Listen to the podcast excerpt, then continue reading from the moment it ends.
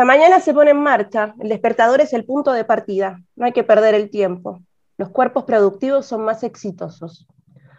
La rutina se apodera de los hogares, los adultos al trabajo y los peques a la escuela. Lunes, martes, miércoles, jueves, viernes. Hasta el lunes, chicos. Hasta el lunes, señorita. Y llega nuevamente el lunes. Y todo vuelve a empezar. Nos enseñan a correr contra el tiempo. Hay que aprovecharlo al máximo, ocupándolo en aprender cosas para el futuro, para tener un buen trabajo, una casa, un perro, quizás hijos, o mejor no. No pierdas el tiempo, estudia computación, inglés, estudia. Tienes que ir a la escuela, porque ahí te van a enseñar tu lugar en la sociedad, vas a aprender cultura y te vas a preparar para ser un buen trabajador y un ciudadano con altos valores morales. ¡Viva la patria!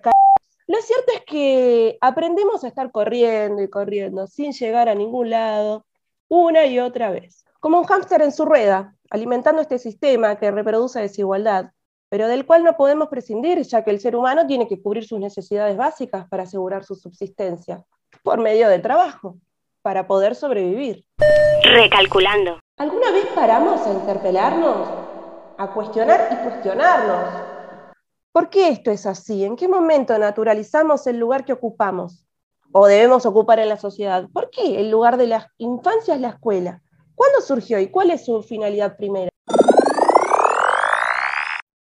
Retrocedamos un poco en la historia. Viajemos en el tiempo. La noción de infancia no es natural. Aries hizo un muy buen trabajo a través del estudio de las obras de arte de diferentes épocas y demostró que la infancia es una construcción social e histórica que termina de ser elaborada en la modernidad. Como consecuencia de la aparición de este nuevo actor social,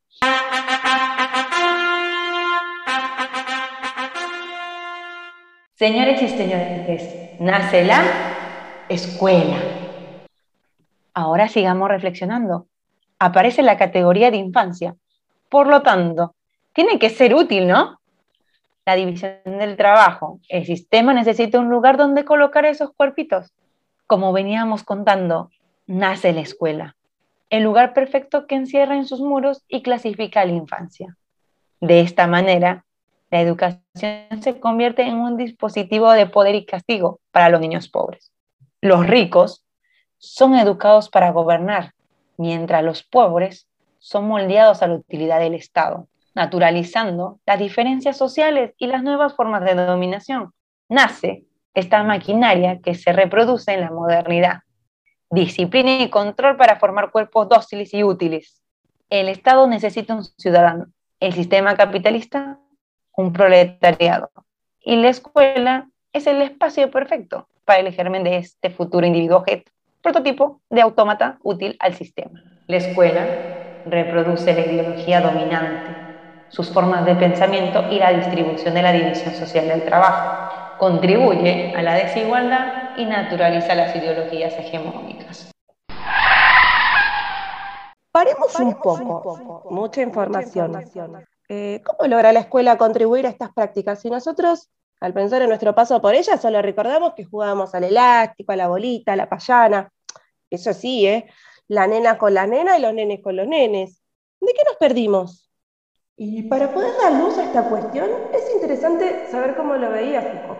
Para él el poder no se posee, sino que se ejerce y por consiguiente ese efecto del discurso, de hacer uso del mismo, el discurso dominante del sistema capitalista, se ramifica en toda la sociedad y en este caso la institución escolar.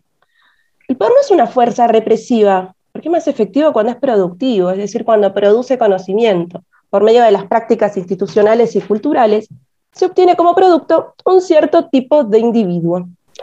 Este discurso que constituye subjetividades por medio del conocimiento particular ejerce tal poder que las personas se someten libremente al control y la disciplina. En este sentido, el discurso dominante se convierte en una máquina de control social. Busca producir normalidad, normaliza los cuerpos, por ende todo lo que queda por fuera de la norma es una desviación. nos clasifican, nos controlan, accedemos libremente y no nos damos cuenta, nos perdimos bastante de la función oculta de la escuela, de lo que subyace en sus prácticas y cómo contribuye de esta manera a reproducir el sistema y la desigualdad. Pero para que esto suceda, la institución escolar cuenta con un orden, normas y jerarquías que involucran relaciones de poder para Weber, otro grosso que habla del modelo burocrático, donde describe el funcionamiento de las grandes organizaciones y examina la burocracia como un tipo de organización en las sociedades industriales modernas. Dice que el concepto de poder se centra en la capacidad de un sujeto de imponer su voluntad, independientemente de su fundamento, mientras que la categoría de dominación se centra en el sujeto que padece la relación en tanto que manifiesta un determinado mínimo de voluntad de obediencia, o sea, de interés en obedecer. Cuando habla de dominación, refiere a distintos motivos. Puede ser que tenga intereses involucrados por parte del que obedece o puede depender de la costumbre, de la ciega habituación producto del sentido común y de lo que está naturalizado que se traduce en formas de comportamientos o en el afecto personal del súbdito. O sea, interés, costumbre o afecto se traducen en obediencia, en obediencia por parte del dominado.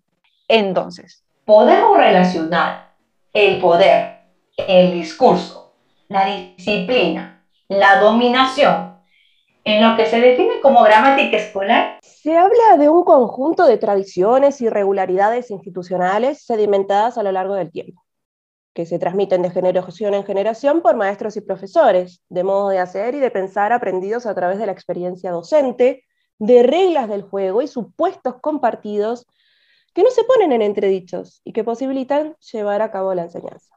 Esto tiene que ver con las estructuras, las reglas y prácticas que organizan la enseñanza estas regularidades de la organización incluyen prácticas tan conocidas como eh, la graduación de los alumnos por edades, la división del conocimiento por materias, el aula autónoma con un solo maestro. Son esas reglas que constituyen en el imaginario social lo que eso debería ser una escuela, una verdadera escuela. Los docentes y las docentes han sido socializados en esta gramática como estudiantes en su formación y para el momento que inician sus prácticas la asumen como natural, como la forma en que las cosas siempre han sido. La disciplina en las instituciones de encierro, la disposición del tiempo y el espacio, la vigilancia y la sanción. Cuerpos y más cuerpos, obedientes y útiles. Los grandes pensadores que sustentan nuestra reflexión han sido en general ardientes revolucionarios, preocupados por el desarrollo social de las infancias, pero están más allá de la escuela en la sociedad capitalista, el trabajo esclavizante, la avaricia y el desorden capitalista matan a la escuela y la llevan a la decadencia. Oferta y demanda. Cooperación social o explotación y plusvalía.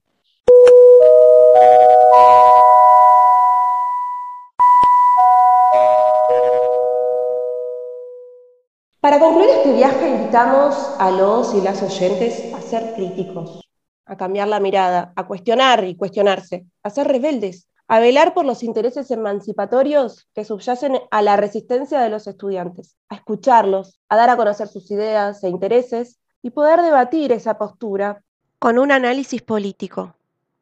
¿Y vos? ¿De qué lado estás? No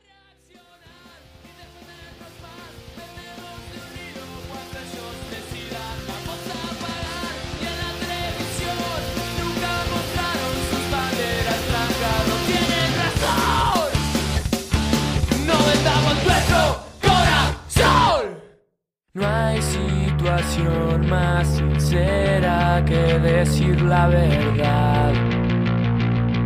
¿Vos de qué lado estás?